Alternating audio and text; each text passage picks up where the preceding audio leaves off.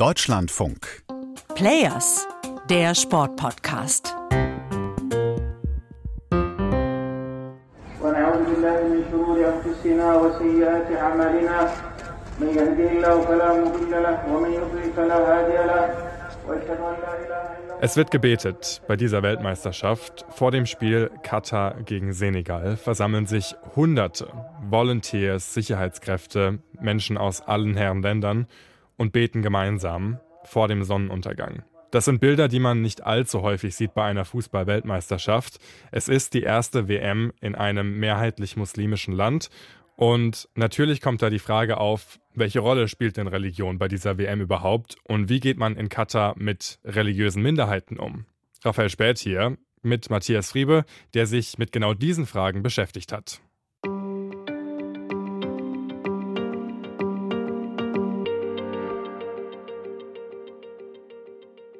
Matthias, wenn du in Katar dein Hotel verlässt, wie viel Religion begegnet dir da? Also war dieses Gebet vor dem WM-Stadion ein einmaliges Phänomen oder ist das Thema Religion und Islam tatsächlich omnipräsent bei dieser Weltmeisterschaft? So in der Größenordnung habe ich es tatsächlich nicht äh, ein zweites Mal gesehen. Das war aber auch ein Freitag. Das ist ja der wichtigste Tag hier, was äh, auch das Gebet angeht. Es ist sozusagen das, was wir in der christlichen Welt der Sonntag ist und äh, was aber immer wieder zu sehen ist, eigentlich jeden Tag, dass auch alle, die die arbeiten, kurzen Moment zur Seite gehen und beten. Das habe ich bei ganz vielen Stadien gesehen, dass auch Polizisten oder Volunteers, die jetzt gerade in diesem Moment äh, im Dienst sind, kurz mal drei Schritte zur Seite gehen, sich auf die Erde knien äh, und anfangen zu beten für ein paar Minuten. Und das ist total respektiert, das ist total okay. Da ist dann auch nicht das Problem, dass derjenige dann gerade mal kurz nicht arbeitet. Das wird dann aufgefangen durch die anderen und das ist tatsächlich ein Bild, was äh, hier tagtäglich überall zu sehen ist. Und was wahrscheinlich auch vereint, weil bei dieser Weltmeisterschaft sind ja viele Teams aus mehrheitlich muslimischen Nationen am Start. Ja, genau. Ähm, das merkt man schon. Es ist eben die WM für die arabische Welt in der arabischen Welt. Und ich hätte nicht gedacht, dass das so öffentlich präsent ist. Vielleicht war ich da auch ein bisschen naiv. Aber das ist auf jeden Fall etwas, was hier vereint und was in gewissem Sinne auch so ein religiöses Gefühl dieser Weltmeisterschaft vermittelt. Jetzt ist natürlich Beten das eine Thema, Missionierung ist das andere. Ich habe bei dieser Weltmeisterschaft auch schon Artikel gelesen, dass auch radikale Imame eingeflogen wurden nach Katar, extra um eben während dieser Weltmeisterschaft präsent zu sein, Menschen anzusprechen und vielleicht auch Menschen zu bekehren. Ist da was dran? Also äh, diese radikalen Imame ähm, sind mir jetzt nicht äh, begegnet. Ich hatte keinen Kontakt zu irgendjemandem dieser Art. Was einem aber schon regelmäßig begegnet und insbesondere da, wo viele Fans sind, an den Fanzonen, in den Innenstädten von Doha, am Suk, an dem Bazar beispielsweise, überall stehen kleine Buden, kleine Stände, wo ähm, für den Islam geworben wird. Da kann man dann Anschauungsmaterial bekommen. Da sitzen dann Menschen drin, die mit einem ins Gespräch kommen wollen.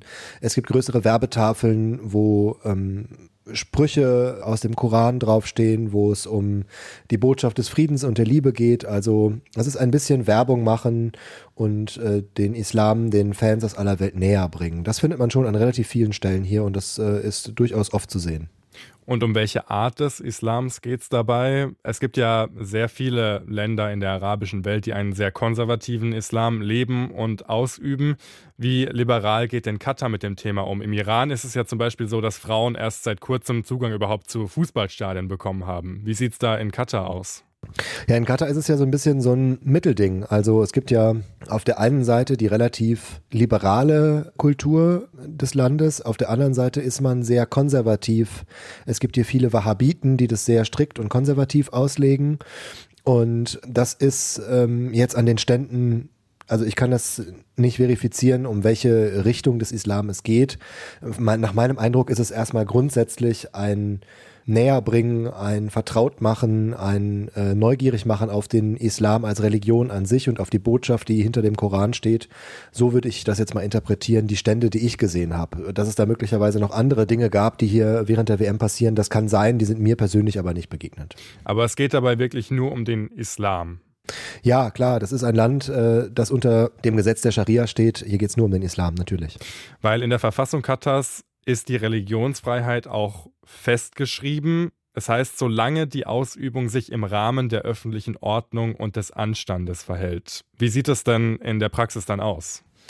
Das habe ich mich auch gefragt. Ich habe die christlichen Kirchen besucht. Äh, die sind in einem Komplex untergebracht vor den Toren der Stadt, der sogenannten Church City. Und es ist eine relativ große Minderheit. Wir reden da von vielen Zehntausenden Menschen. Also möglicherweise äh, reden wir sogar von über 100.000 Menschen, ähm, die Christen sind. Klar, viele Gastarbeiter, die hier hingekommen sind. Und habe sie auch gefragt, wie das mit der Religionsfreiheit ist. Und dann ähm, kriegte ich ganz viele Antworten, wo gelächelt wurde und von, äh, wo es dann hieß, äh, we are tolerated. Hier zum Beispiel im Interview mit Father Raleigh. Das ist ein Priester, der seit vor zehn Jahren von den Philippinen hier hingekommen ist und die katholische Gemeinde leitet. Tolerance. Tolerance. Yeah. we are tolerated only here.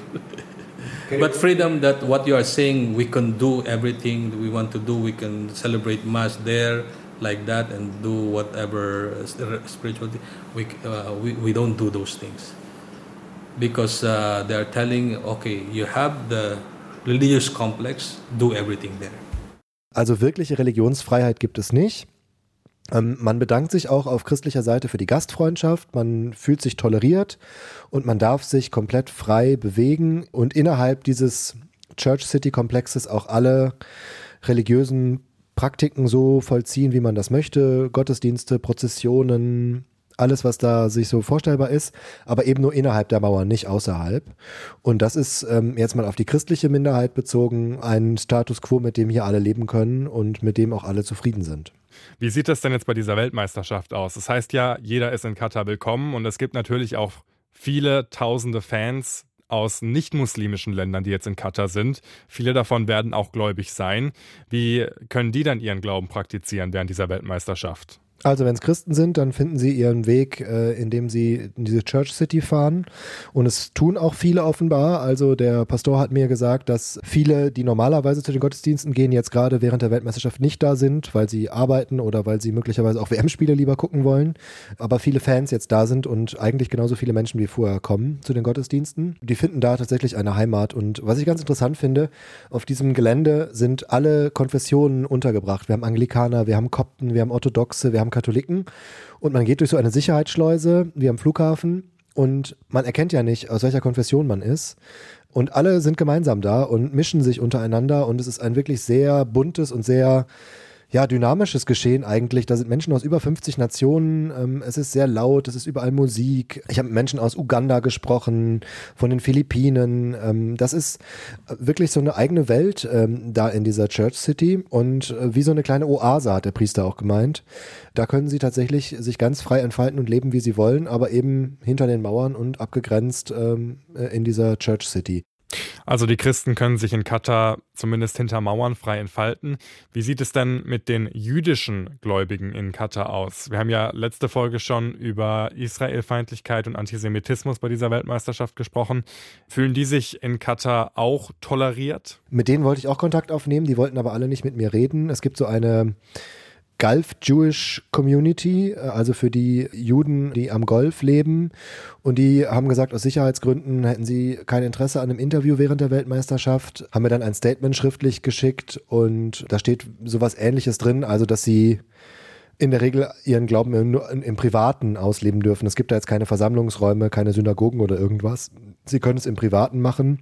Und da steht auch interessanterweise drin, das war ja ein Thema während dieser Weltmeisterschaft, dass diese Association of the Gulf Jewish Communities ähm, jetzt äh, auch versucht, koscher Food, also koscheres Essen, den Menschen, die hier hingekommen sind, zu bringen, ähm, ihnen dabei zu helfen, daran zu kommen, weil das war ja eins der Themen, dass das jetzt nicht mehr erlaubt war während dieser Weltmeisterschaft. Und wenn ihr mehr zum Thema Antisemitismus und Israelfeindlichkeit vor allen Dingen äh, hören wollt bei dieser Weltmeisterschaft, dann empfehlen wir euch die letzte Folge. Da haben wir nämlich über genau dieses Thema im Bezug auf den Israel-Palästina-Konflikt, der bei dieser WM auch omnipräsent ist, gesprochen. Ähm, ich will noch ganz kurz über diese Gebete nochmal sprechen, die vor den Stadien stattfinden. An manchen WM-Stadien gibt es auch Moscheen. Ich frage mich so ein bisschen, wie geht denn die FIFA mit diesem Thema um? Weil wir haben ja schon gelernt, Politik möchte die FIFA so gut es geht äh, von WM-Stadien fernhalten. Religion ist ja ein ähnlich spaltendes Thema.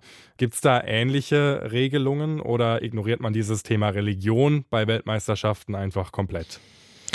Also die FIFA äußert sich dazu überhaupt nicht. Ähm, es gibt tatsächlich Moscheen, ähm, es gibt in jedem Stadion Gebetsräume, die man aufsuchen kann, auch im Pressezentrum, das ist hier alles. Muslimische Gebetsräume. Muslimische Gebetsräume.